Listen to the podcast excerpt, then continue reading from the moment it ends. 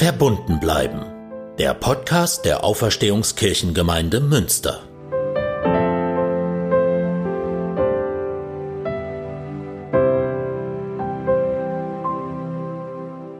Ich möchte heute über ein Thema sprechen, was mir seit dem Gespräch mit Marina Weißband im Gedächtnis geblieben ist. Es geht mir heute um das Phänomen von Hass und Hetze, Hate Speech im Internet und auch auf der Straße.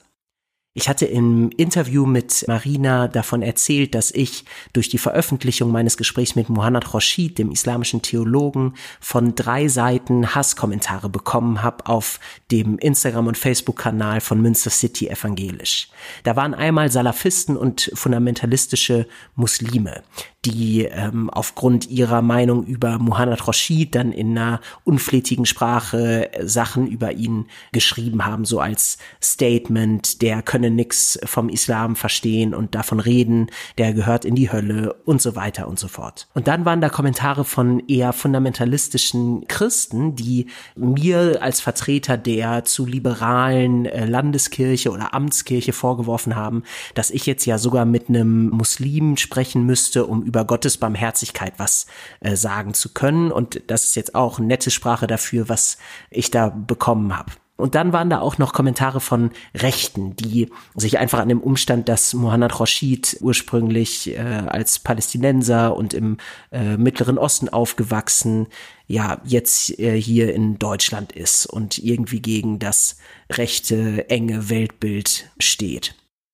alle diese Kommentare habe ich dann nach einer kurzen Überlegung, ob ich irgendwie darauf eingehe, was dazu schreibe oder so, habe ich gelöscht und blockiert, weil mir irgendwie intuitiv bewusst war, dass das keinen Sinn hat, da ins Gespräch zu gehen, weil das alles so Formulierung war, wo klar war, das sind Statements, da sind die Meinungen klar, da sind die Sichtweisen eng und da steckt viel Hass hinter.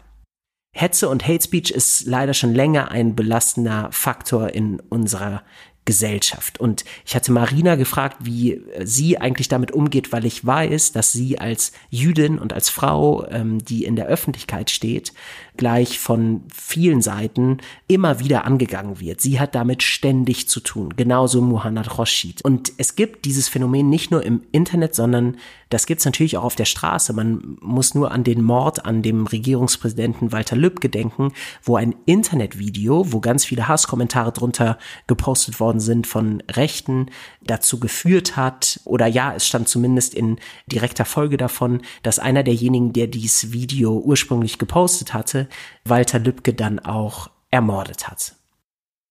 Das Internet ist dann nur ein Verstärker für die Hetze und den Hass, den es in Köpfen von manchen Leuten gibt. Die Beleidigungen und Drohungen, die Juden, Schwarze, Frauen, Politiker und andere Personen, die sich öffentlich für Flüchtlinge einsetzen, überhaupt Menschen, die sich gegen rechts engagieren und Muslime. Die Beleidigungen sind krass und das ist eigentlich unerträglich. Und es ist so verbreitet, dass es im Grunde schon zur Normalität gehört. Klar, immer mal wieder bei dem Gerichtsurteil, wo es um Meinungsfreiheit bei Beleidigungen gegen Renate Künast ging oder jetzt kürzlich als äh, Mails mit NSU 2.0 als Unterschrift an viele öffentliche Personen geschickt wurden und Daten von einem Polizeicomputer missbräuchlich genommen worden waren. Da war das groß in den Medien. Aber der Alltag, den Leute wie Marina Weißband, Mohammad Rashid und viele andere erleben, der läuft im Hintergrund einfach so mit.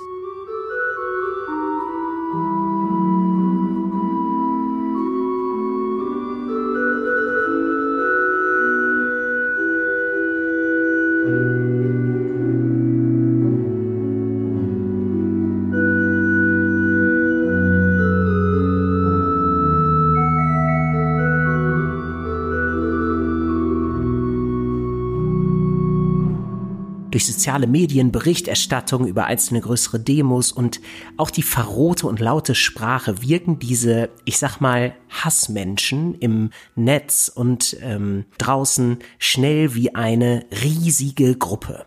Und doch glaube ich, dass die große, die ganz große Mehrheit der Menschen eigentlich anders ticken. Ich erlebe das als Pfarrer. Ich sehe und treffe und rede mit Menschen in ganz unterschiedlichen Situationen. Und ich bin über verschiedene Netzwerke, zum Beispiel hier im Stadtteil, über das Netzwerk Limo im Austausch mit anderen sozial engagierten Menschen in Leitungsfunktionen. Und da höre ich auch, dass der Großteil der Leute nicht menschenfeindlich oder Ausländer oder frauenfeindlich tickt. Es gibt natürlich auch die anderen. Das kriegt man natürlich auch immer mal wieder mit. Und es ist auch wahrscheinlich wichtig zu bedenken, dass Rassisten und Frauenhasser, Antisemiten und Islamfeinde nicht auf bestimmte Milieus oder bestimmte Bildungsschichten oder Wohlstandsmilieus zu reduzieren sind, sondern es gibt überall in allen gesellschaftlichen Gruppen und Milieus solche Menschen, die nicht humanistisch oder nicht verfassungsgemäß denken, was ihr Menschenbild angeht. Aber sie sind nicht die Mehrheit, das glaube ich nicht. Und ich glaube, das kann man auch belegen. Die Erfahrung auch in bestimmten Einrichtungen, die ich hier kenne, ist, dass ganz viele Menschen sofort bereit sind, Zeit, Energie, Geld und hilfreiche Dinge und ihr Können zu investieren, wenn es darum geht, etwas für andere zu machen. Ehrenamtliche findet man schnell. Und das spricht ja dafür, dass viele eigentlich eine sehr menschenfreundliche Einstellung haben. Eine Sache, die ich von Marina Weißband im Gespräch gelernt habe, ist, dass es ganz wichtig ist, Zivilcourage auf der Straße, aber auch im Internet zu zeigen. Gerade als Person, zum Beispiel wie in meinem Fall, ich bin ein weißer Mann, der ein unwahrscheinliches Opfer von Hass auf der Straße und im Netz ist. Gerade als solcher ist es als Nicht-Betroffener ganz wichtig, für Betroffene einzustehen. Egal, wo wir etwas mitkriegen. Marina sagte im Gespräch, dass als Betroffene das oft das Einzige ist, was einen über Wasser und bei der Stange hält, wenn man merkt, dass andere für einen eintreten. Dass man merkt, dass es nicht die einzigen sind, die da draußen sind, die Hass verbreiten. Wenn wir einen frauenfeindlichen, antisemitischen, anti-islamischen oder rassistischen Kommentar hören oder lesen, machen wir also den Mund auf, schreiben wir etwas dazu oder sagen etwas dazu und in schlimmeren Fällen und wo es justiziabel ist, rufen wir die Polizei. Das gebietet eine menschenfreundliche und demokratische Einstellung. Und für die, denen ihr Glaube etwas bedeutet, wie mir, ist das auch eine spirituelle Frage.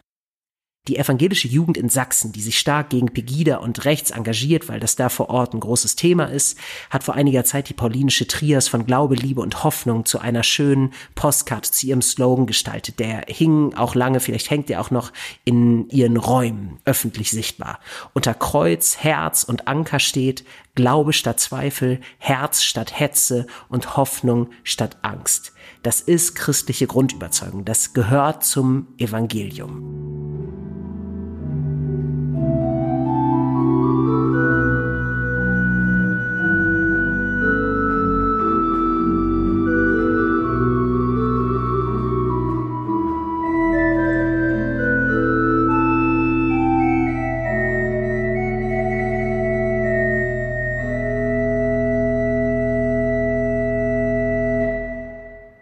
Von meinem Papa habe ich irgendwann in meiner Kindheit das erste Mal die goldene Regel gehört, ohne dass ich damals wusste, dass es die goldene Regel ist.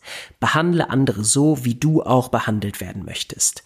Ich weiß gar nicht mehr genau, was der Anlass dafür war, dass mein Vater mir das sagte. Ich weiß nur noch, dass er das mal immer wieder gesagt hat und mir dazu sagte, dass das für ihn der wichtigste Grundsatz eigentlich im Leben ist, die wichtigste praktische Lebensregel.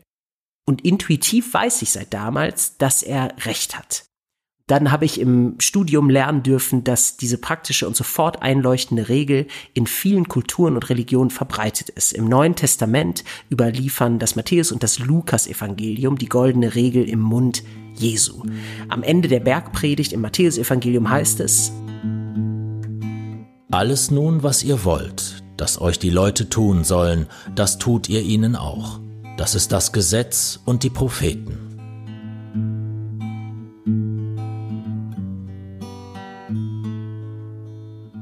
Alles nun, was ihr wollt, dass euch die Leute tun sollen, das tut ihnen auch. Das ist das Gesetz und die Propheten.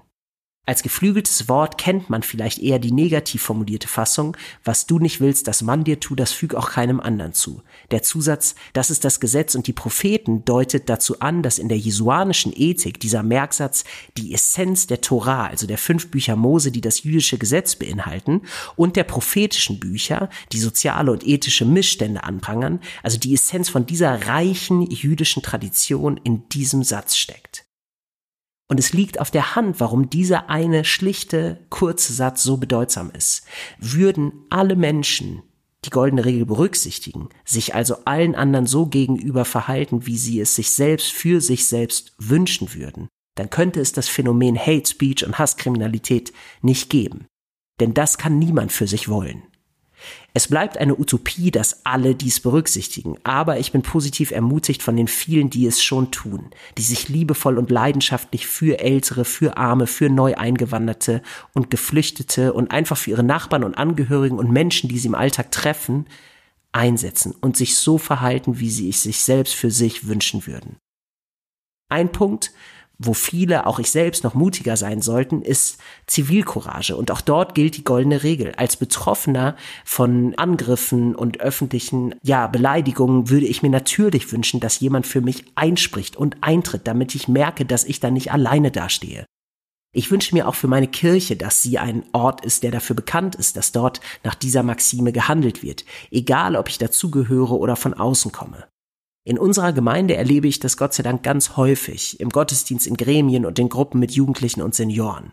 Auch in ökumenischer Freundschaft, denn ich bin super dankbar, dass unsere katholische Nachbargemeinde Mauritz uns eine ihrer großen Kathedralen für die Konfirmationsgottesdienste überlässt, damit diese in einem schönen feierlichen Rahmen stattfinden können und die Konfirmandinnen und Konfirmanden auch genug Gäste mit Abstand mit dabei haben können.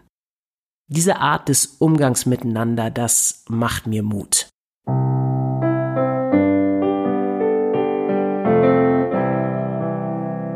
Ferien sind vorbei und Schulen und Kitas haben wieder gestartet. Ich habe hier auch einen Einschulungsgottesdienst mit meinem katholischen Kollegen mitgemacht und klar, das war anders als sonst mit Masken und ohne gemeinsamen Gesang, aber wir haben irgendwie das Beste daraus gemacht und dafür können wir vielleicht beten, jetzt auch in der kommenden Zeit, dass wir trotz der steigenden Zahlen als Gesellschaft weiter verantwortungsvoll das Beste aus der Situation machen. Jetzt zur Zeit denken wir natürlich besonders an Kitas und Schulen, an die Erzieher, an die Lehrer, an die Kinder und Jugendlichen, die da hingehen und unter diesen Bedingungen schon auch, ja, große Herausforderungen im Weg haben, um einen guten Bildungsalltag gestalten zu können. Machen wir auf jeden Fall das Beste aus den Umständen, die wir gerade hier haben. Vielen Dank fürs Zuhören heute. Dieser Podcast entsteht im Team mit Brigitte Schumpf-Gieselmann, Klaus Hohmann und Gaudiamus für Musik, Dennis Mohmer als Sprecher und Lukas Pietzner für die Produktion. Bleiben Sie verbunden und bis bald. Ihr Moritz Greper, Pfarrer der Auferstehungsgemeinde und für Citykirchenarbeit in Münster.